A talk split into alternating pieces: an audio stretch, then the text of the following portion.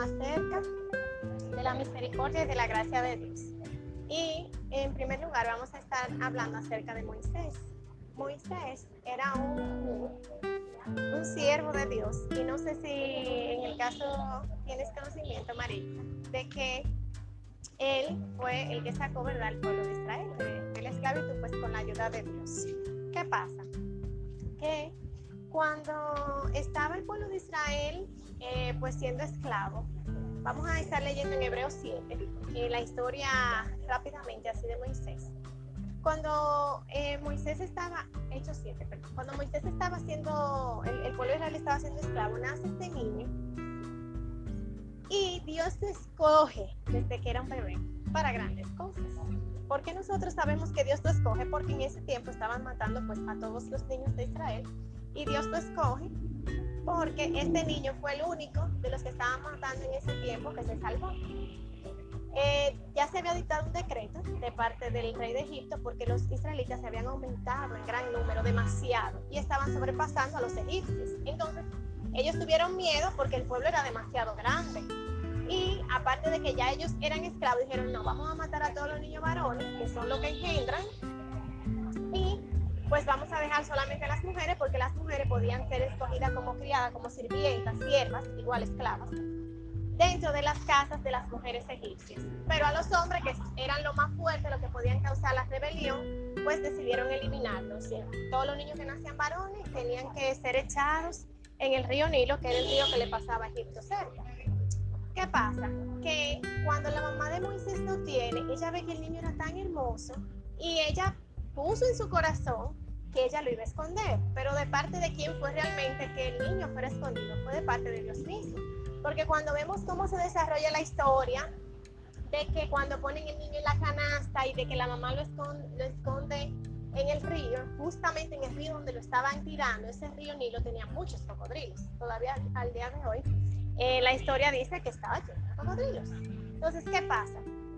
Pone el niño en la canasta y la hermanita del niño, al otro día, que está observando entre los juncos la canasta con el niño y el niño llorando, ve a la princesa cerca. La princesa justo ese día, la hija del faraón, coge a bañarse para el río Nilo. Y oye la canasta, oye el niño llorando y manda a una de sus criadas a que vea qué es lo que está ahí. Y dice la Biblia que cuando ella vio el niño dijo, ay, dice una de, de las criadas, de los hebreos es porque sabían que ellos estaban matando a los niños. Es de los hebreos ese niño. Y la hija del faraón se encariñó con el bebé y ahí mismo sale la hermanita de Moisés y le dice, pero yo le puedo conseguir a alguien que le atienda a ese niño, que le cuide a ese niño.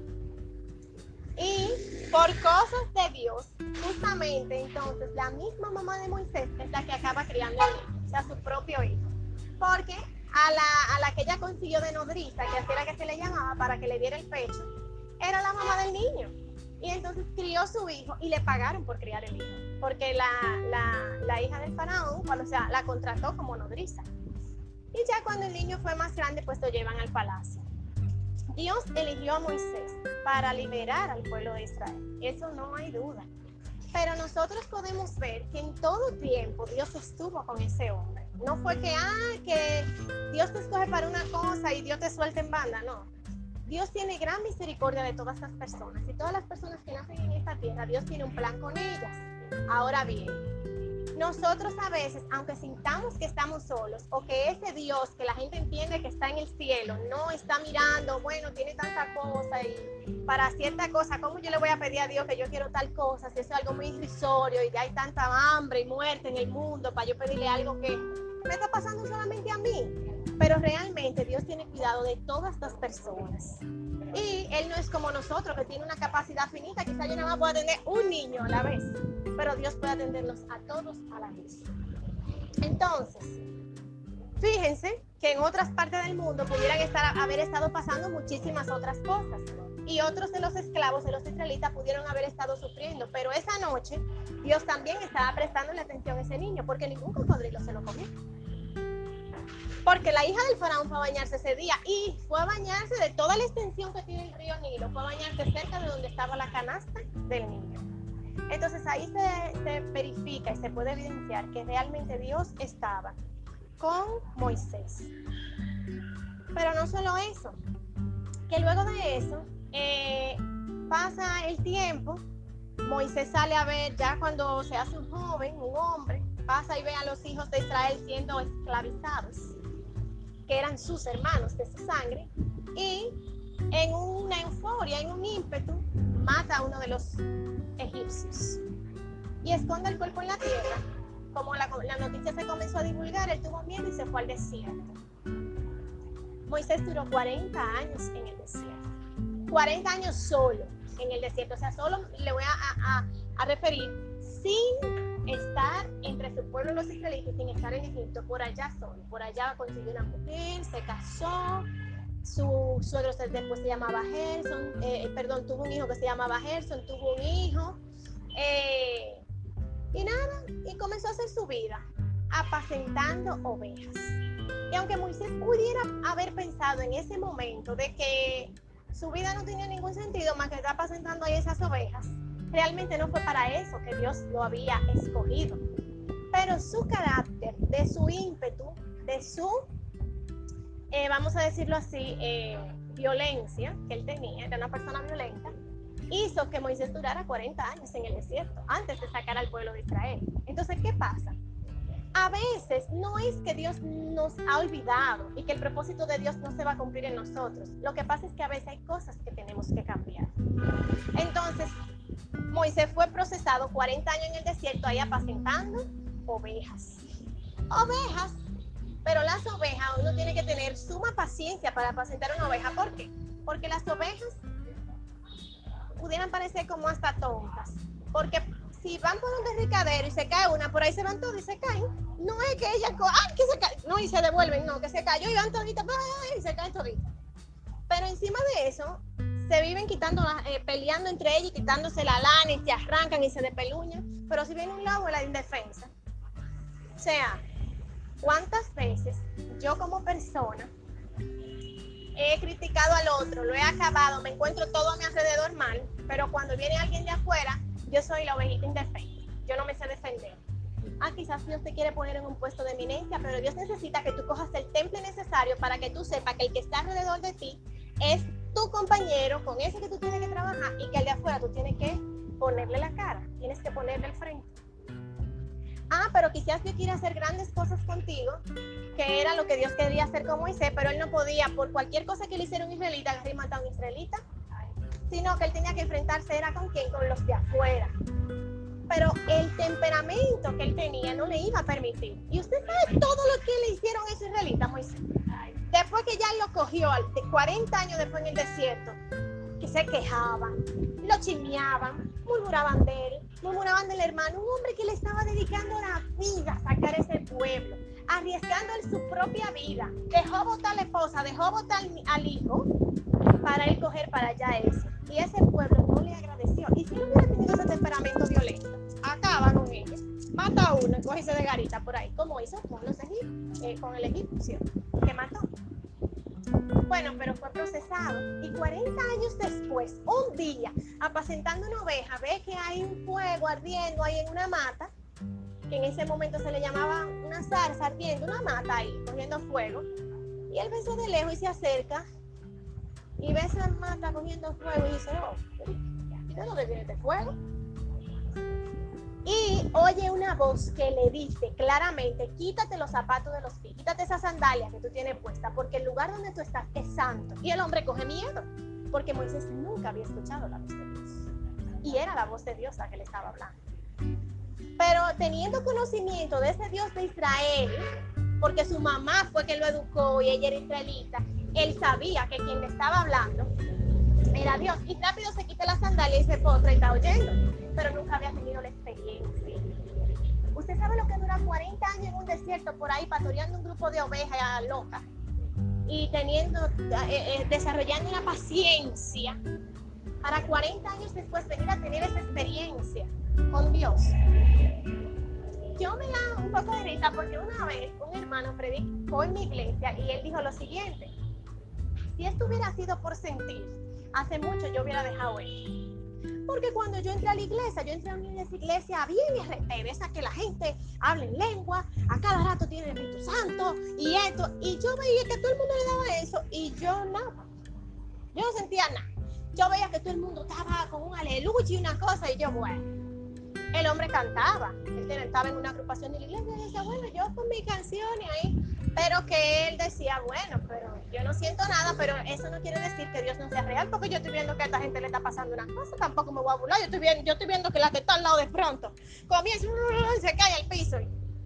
pero él, él en sí nunca sintió nada y él duró aproximadamente casi 15 años dentro de, o sea, yendo a su iglesia, orando, y él nunca había tenido esa experiencia. Nunca. Y él veía que la gente la tenía, pero él no. Hasta que un día él comienza a sentir un calor y como una cosa que lo está quemando por adentro. Y él dice, ¿pero qué es esto? ¿Qué calor es? Pero yo veo que la gente está prendido en la iglesia. Y comienza a sentir un calor y ese día entonces a nadie le estaba dando nada. A él era que le estaba dando su calor solo. Y comienza el hombre y se siente como que las rodillas le están temblando y se siente como era su primera experiencia con el Espíritu Santo. Y hay gente que entra hoy a una iglesia, entrega su vida a Cristo y, y, entró a la iglesia y está dando gritos de una vez. Pues no, no, no, esta gente tampoco que no lloraban, inmutables. Hace una cosa fría, seca, un palo ahí, te pongas. Así estaba él. Sin embargo, él entendía que lo que la Biblia decía era real y que ese Dios que hablaba la Biblia era real y que si Dios había hecho cosas por otras personas, también lo podía hacer por él. Pero le esperó casi 15 años para tener esa experiencia. Pero y que puedo contar quizás también la experiencia de mi propio papá. Que tenía, bueno, cuando yo era chiquita, como yo soy evangélico, yo, yo, voy a la iglesia, sí, sí, sí, sí, sí, sí aquí en esta casa tú evangélico. Iba así, a veces de vez en cuando, hasta que comenzó a ir regularmente pero tú nunca lo veías que, que con una Biblia, ni que, que nada de eso. 15 años después mi mamá le decía, pero ve a la doctrina para que te bauticen, vete que ahí te van a enseñar como un estudio bíblico, vete, no, no, no te puedes estoy trabajando, siempre que en el negocio te estaba trabajando. Hasta que un día yendo, a la iglesia que estaban yendo, con mucha moneda de peso al negocio y le dije, hermano, yo necesito que usted me cambie esta moneda. ¿Usted puede? Ah, sí, yo necesito menudo. Venga, muy contento. Pues el hombre comenzó a ir regularmente, el hermano de la iglesia, y le dijo, bueno, pero como yo estoy viniendo todos los días, y yo estoy viendo que usted tiene como una Biblia en ese escritorio, ¿qué tal si en lo que contamos la moneda vamos hablando de la Biblia? Y el hermano se puso ahí, todos los días el hermano iba y se sentaba a hablarle de la Biblia. Y él fue como abriendo la mente entendiendo, porque la Biblia misma dice que la fe viene por el oír y el oír por la palabra de Dios. O sea, yo no voy a tener fe de la noche a la mañana, sí, ya yo creo en Dios. Es cuando yo leo ese libro que yo comienzo a tener fe. Porque ahí yo veo todo lo que ha pasado. Estaba contando una historia de Moisés, pero estoy ahí que está escrito. Y eso me hace tener fe y creer de que ese Dios que hizo eso por Moisés lo puede hacer conmigo y de que mi desierto no va a ser para siempre, de que algún día yo voy a tener esa experiencia con Dios. ¿Y qué pasa? Pues el hombre dijo que quería ir para la doctrina y cogió para su doctrina. Y recuerdo el día de su bautizo, yo lo fui a acompañar, lo bautizaron en la playa. Cuando hacen el círculo y le ponen la bata blanca a la gente, estoy yo ahí de que para tirarle una foto. Pues el hombre levanta su mano y están orando y el hombre comienza a llorar, llorar llora, llora. Y comienza, tiembla, tiembla, tembla, así a temblar, pero una cosa, y el hombre se cae al piso, pero ahí todo el mundo está cantando y todo el mundo está, y él llora, llora. Y bueno, para decirle que cuando lo fueron a bautizar, tuvieron que entrarlo en la playa, dos, entre dos hombres así fuertes, cargados casi, porque el hombre no se podía levantar. Y esa fue su primera experiencia con el Espíritu Santo, 15 años después de haber decidido que él iba a vivir una vida para Dios. 15 años después. Y de quizá bebito y de oír que uno decía, no, porque Dios me dijo, bueno, pero a mí Dios nunca me ha dicho nada. Pero el hecho de que nunca te haya dicho nada no quiere decir que Dios no habla. Dios puede hablar. Lo que tú tienes tú que ponerte para que Dios te hable. ¿Y por qué Dios no me habla? ¿Qué hay en ti? ¿Y por qué Dios no me habla? ¿Qué hay en mí? ¿Qué es lo que yo tengo que superar para que Dios me hable? Entonces, eso que he estado relatando, aparte de que está en el libro de Éxodo, también está en el libro de los Hechos, en el capítulo 7. Esa historia de Moisés y cómo Dios lo ayudó y cómo Dios nunca se apartó de él. Pero qué decir que ya habiendo sacado al pueblo de Israel de Egipto y de haber mostrado las maravillas de Dios, a ese hombre Dios le dio poder para abrir el mar Y eso es mucho que decir, porque sí fue Dios que lo hizo, pero Dios le dio el poder a Moisés. Porque cuando estaban acorralados, que ya habían salido de Egipto, Israel estaba aquí y ahí estaba el mar rojo y detrás venían los egipcios. Y el pueblo comenzó a murmurar y a quejarse, a decir, ¿por qué Dios nos sacó? Mejor hubiera sido que nos muriéramos en Egipto. Nos sacó para que nos enterraran aquí. ¿No estábamos mejor en Egipto?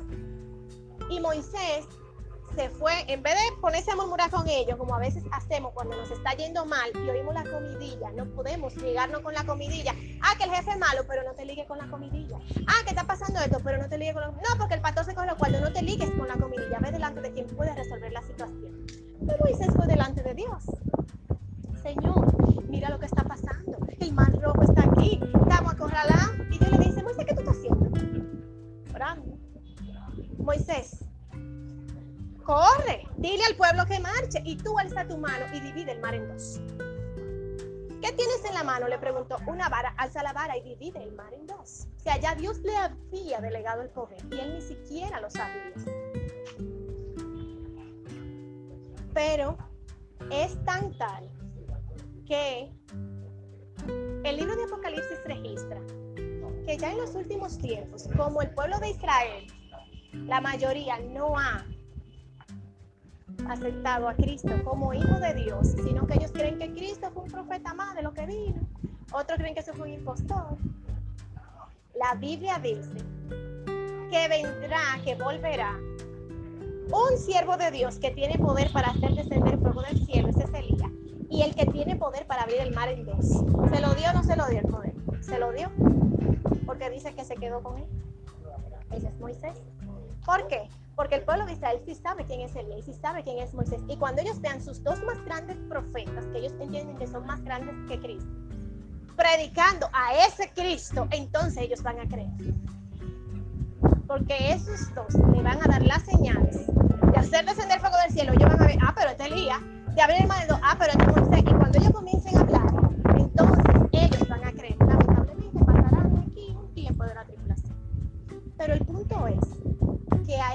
Dios te tuvo mucha consideración.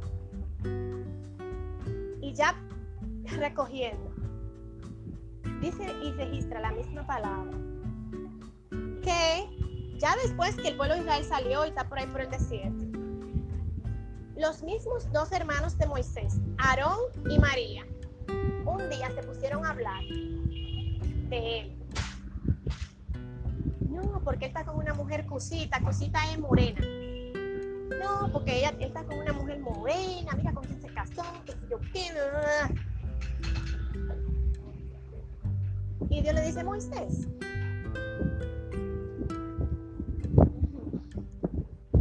llámame a Aarón y María. y ahí mismo dice la Biblia que les dio lepra a los dos. Dios te tiene tan pendiente que Dios si tú te guardas la lengua y no devuelves el hablar mal de otra persona, Dios es el que va a hacer la justicia por ti. Si tú eres una persona que le ha sido fiel a Dios y pretende serle fiel a Dios, Dios es el que va a hablar la justicia por ti. Así que no Dios nosotros, está hablando de otro.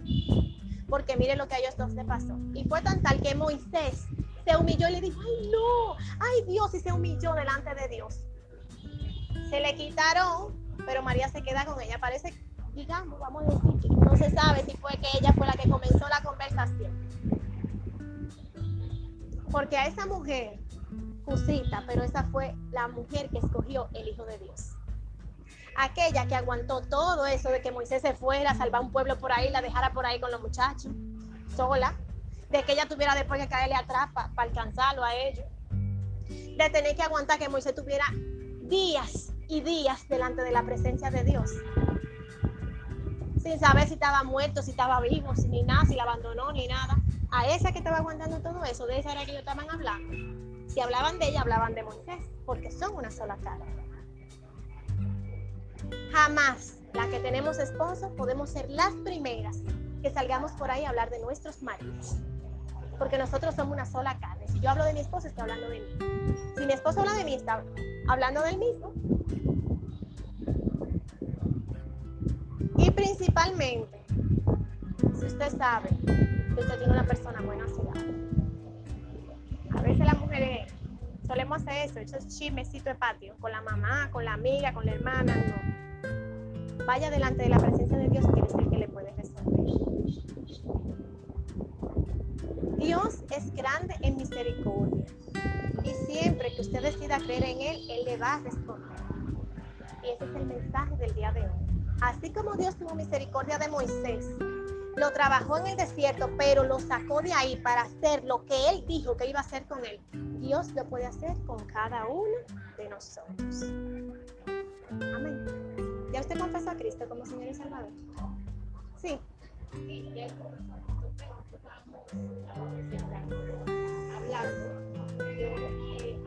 hablando a él la palabra, hablando de hablando de la de de.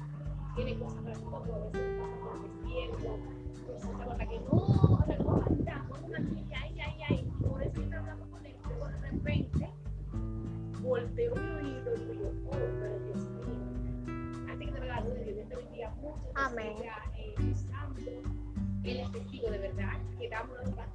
Incluso yo grabé un de espérate. Porque mira, prácticamente. Lo mismo. La gloria de Dios. Y justo se sentaron en este espacio de toda la calidad. Sí,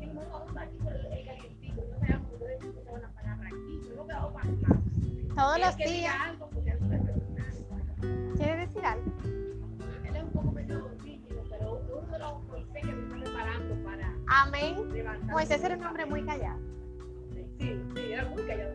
Sí, por cierto. Aunque, te, aunque era un hombre que se airaba, era un hombre muy callado. Precisamente por eso, era que era poco. Entonces, nada, eh, le invitamos a los que nos escuchan a través de las redes sociales. Si hay alguna persona que quiere confesar a Cristo como Señor y Salvador, esta es tu oportunidad. No te quedes estancado. Dios puede hacer lo que hizo por ese hombre, también lo puede hacer por ti. Solamente tienes que repetir esta oración después de Señor Jesús, en esta hora yo te confieso como mi amo, como mi dueño, como mi Señor y mi Salvador. Te pido que inscribas mi nombre en el libro de la vida y que me ayudes a permanecer hasta el fin. Renuncio a todo lo que no es de Dios, a Satanás y a todo su dominio sobre mí. Y declaro que desde hoy yo decido formar parte de la familia del reino de Dios. Amén.